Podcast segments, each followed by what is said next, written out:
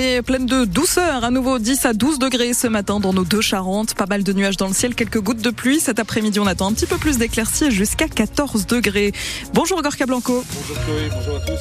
Avant de revenir sur la grève à la SNCF et la galère des vacanciers au train annulé, d'abord intéressons-nous à cette météo plus qu'étonnante pour une mi-février dans notre région. Oui, le climat est printanier vraiment cette semaine en Charente-Maritime comme en Charente, voire même davantage quand on dépasse minimal et maximal comprises euh, les 10 degrés, voire plus par rapport au, normal de saison. Et avec hier, euh, cette température la plus chaude pour nos deux départements du côté d'Angoulême, 20 degrés à l'ombre.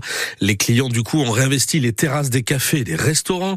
Jeunes et moins jeunes aussi se sont installés sur les bancs dans les parcs, pas en t-shirt mais presque. Reportage en tenue légère, mi-saison, Pierre Marsat. Pierre Marsat qu'on va retrouver Pierre Marsat, alors un petit mot à notre réalisateur. Normalement, tout est synchronisé bien comme il faut. Donc, euh, je ne peux rien faire de mon côté. Euh, Pierre Marsac, on va retrouver donc ben, du coup à la, fin du journal, juste avant la, la, météo complète de ce vendredi 16 février, avec des températures un peu moins hautes, mais toujours très élevées. On le verra pour pour la saison. C'est juste après euh, ce journal. La grève des contrôleurs de train a commencé hier soir à 20h à la SNCF. Oui, et entre aujourd'hui et dimanche, pendant trois jours, avec la zone C de Paris qui entame sa deuxième semaine de vacances scolaires et la zona de la Charente-Maritime et de la Charente qui commence ce soir. Seulement un train sur deux va circuler, TGV Inouï et Ouigo comme intercité, avec une priorité quand même donnée c'est ce qu'a expliqué la compagnie ferroviaire au train en partance pour les Alpes et les stations de ski. Pour les autres régions, en particulier pour toute la façade atlantique, de l'ouest et du sud-ouest, eh bien c'est presque deux trains sur trois au final qui sont annulés. Ça commence à faire beaucoup. Euh, c'est même trop. Nous sommes sacrifiés par la SNCF. Voilà ce que nous dit le maire de La Rochelle, Jean-François Fontaine. Très clairement, pas seulement La Rochelle, hein, toute la façade ouest, Nantes, Bordeaux, euh, tout l'ouest de la France est, est oublié parce que faut bien voir que bien sûr que les vacances d'hiver à la montagne ça compte, mais c'est pas une majorité de Français non plus. Ils sont des milliers à avoir choisi de passer quelques journées à marcher sur les plages de l'île de Ré, à aller se promener euh, dans les villes comme La Rochelle ou Bayonne ou Biarritz. Et donc c'est un peu un gigantesque gâchis parce que tout ça va se traduire par un report sur la route. Et à une époque où on nous dit il faut faire attention à nos bilans carbone, faire attention aux questions environnementales, bah, c'est un grand gâchis. Notre pays a besoin de beaucoup investir sur le ferroviaire. Et c'est pas avec des comportements et des attitudes comme ça qu'on pourra y arriver. Maire de La Rochelle, le maire de La Rochelle, Jean-François euh, Fontaine en colère, vous venez de l'entendre. Et c'est donc au pire moment, avec deux zones scolaires sur trois en vacances, que tombe ce mouvement de grève des contrôleurs. Euh, le collectif indépendant de contrôleurs à son origine et puis les deux syndicats qui les soutiennent, Sudrail et CGT, mettent du coup une pression euh, maximale sur la direction de la compagnie ferroviaire. Quand sur le plan politique, eh bien des élus de droite, ils voient juste une prise en otage des Français. L'occasion en particulier euh, pour Éric Ciotti, le le, président des Républicains de remonter au créneau et demander tout simplement l'interdiction de ce genre de grève pendant les vacances. Les LR préparent une proposition de loi en ce sens, mais est-ce que c'est euh, possible finalement de restreindre le droit de grève dans notre pays, Jeanne Mézien Le droit de grève est inscrit dans la Constitution, mais il s'exerce, je cite, dans le cadre des lois qui le réglementent. Il est donc possible de déposer des lois sur le sujet. Ça a d'ailleurs déjà été fait dernièrement, en 2022, après le mouvement de grève qui a touché la période de Noël. L'objectif était de durcir la loi de 2007 sur le service minimum dans les transports. Sans résultat, aujourd'hui, les républicains veulent déposer une loi pour interdire les grèves pendant les vacances scolaires. Au Sénat, les centristes l'ont déjà fait avant-hier. Leur objectif est d'octroyer au gouvernement un capital de 60 jours par an d'interdiction de grève. Certains politiques veulent aussi protéger l'image de la France à l'approche des Jeux Olympiques cet été, avec la crainte que le pays se retrouve paralysé par un nouveau mouvement de grève. Les explications de Jeanne Mézia pour France Bleu. L'agresseur au couteau du policier de La Rochelle a été mis en examen pour tentative de meurtre hier et écroué dans la foulée. Oui, après avoir gardé un silence euh, total euh, tout au long des 48 heures de garde à vue, puis son passage hier devant le procureur de la République et enfin devant un juge d'instruction, aucun début d'explication sur ce terrible passage à l'acte quand il a sauté mardi entre midi et deux en plein commissariat sur un policier en tenue qui revenait de sa pause repas, un fonctionnaire quasi miraculé puisqu'il n'a souffert que de blessures légères avec des entailles au cou, au visage et aux mains, mis en examen pour tentative de meurtre sur personne dépositaire de l'autorité publique, fait pour lesquels il encourt déjà les réclusions criminelles euh, à perpétuité. Ce jeune de 21 ans est mis en examen aussi pour des faits de violence commis sur deux autres policiers, deux agents qui s'étaient portés mardi au secours de leurs collègues et qui ont permis l'interpellation de l'agresseur.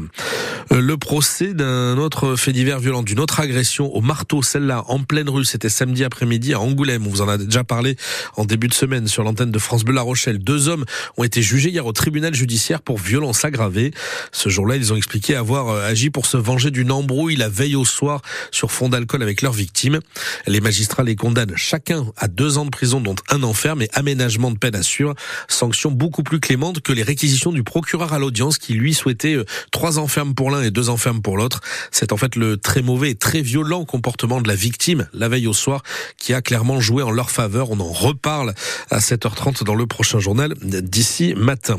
On l'évoquait au tout début du journal avant d'avoir des, petits soucis de, diffusion sur cette douceur exceptionnelle avec ces 20 degrés hier à peine croyable. On était euh, le 15 février, 20 degrés à l'ombre à Angoulême. C'était le record pour la Charente et la Charente-Maritime. C'est dans cette ville qu'il a fait le plus chaud hier et du coup les clients ont réinvesti euh, les terrasses des cafés, des restaurants. Les jeunes et moins jeunes ont pris leurs aises aussi dans les parcs de la ville.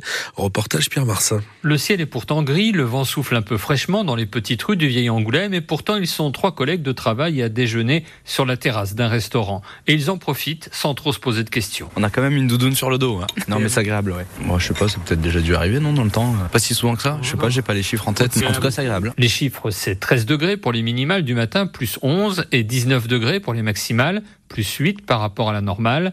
Alors forcément, ça pose question sur le réchauffement climatique, concède Gérard. C'est vrai, ce réchauffement-là est très, quand même très bizarre, très inquiétant. Mais en tout cas, c'est très agréable de pouvoir manger en, effet en terrasse au mois de février. Avec un bon pull Oh non, il n'y a pas vraiment un gros pull. Regardez, on n'est pas tant habillé que ça, on n'a pas d'écharpe non plus. Mais c'est ce qui est encore plus inquiétant. En tout cas, ça continuera à nous inquiéter, même si on est content de partager un moment convivial à table le, le midi, un jour de février. Certains veulent profiter du moment tout en sachant que ce n'est pas normal. C'est le cas de Mathieu. Bien sûr, c'est un petit goût de printemps avant l'heure. C'est ça qui est agréable, c'est qu'on est en terrasse, on déjeune tranquillement, on voit les gens qui passent pour certains sans pull, sans manteau. Euh, effectivement, on a conscience que c'est pas tout à fait normal comme situation, mais comme on n'y peut rien à court terme, euh, on en profite. Pour l'instant, la nature profite aussi de ce printemps précoce avec des oiseaux qui chantent le matin, des pâquerettes et des jonquilles qui poussent dans nos jardins. Et oui, forcément, Pierre Marseille, 20 degrés à l'ombre, la nature, elle aussi, reprend ses droits un peu plus tôt que prévu. Météo complète de ce vendredi 16 février avec des températures, on le disait, un petit peu moins hautes quand même hein, qu'hier, mais toujours très élevées pour la saison. C'est juste après euh, ce journal et l'actu sport en bref. Les supporters du PSG le redoutaient depuis déjà quelques saisons. Cette fois, c'est sûr, Kylian Mbappé va quitter le club de la capitale. Oui, sortez vos mouchoirs. L'attaquant vedette de l'équipe de France a annoncé hier à la direction euh, du club qatari qu'il partait bel et bien à la fin de la saison au terme de son contrat. Il avait, rappelez-vous, durant l'intersaison dernière, c'est là que le feuilleton avait déjà vraiment pris beaucoup de place. Il avait refusé une prolongation d'une année supplémentaire. Euh, hier, Kylian Mbappé n'a toutefois pas précisé sa future destination. On pense beaucoup au Real Madrid, mais plusieurs clubs anglais seraient aussi en lice pour s'attacher ses services. Euh, du rugby ce soir, 20e journée de Pro D2 de le SA15 joue du côté de Dax. C'est à 19h30, match entre deux concurrents directs au maintien, les Charentais 14e et les Dacois 11e promus cette saison. Coup d'envoi 19h30 hier soir en match d'ouverture de la 20e journée. Grenoble a battu Brive 40 à 29. Et puis euh, c'était prévu, ils sont d'ailleurs dispensés de la journée de top 14 demain et, et du match de leur club à Lyon. Les trois internationaux Rochelet, Jonathan Danty, Winnie Antonio et Paul Boudouan euh, partiront pour Marcoussis dimanche. Ils font partie des 34 joueurs du groupe euh, amenés à préparer la rencontre du tournoi face à l'Italie.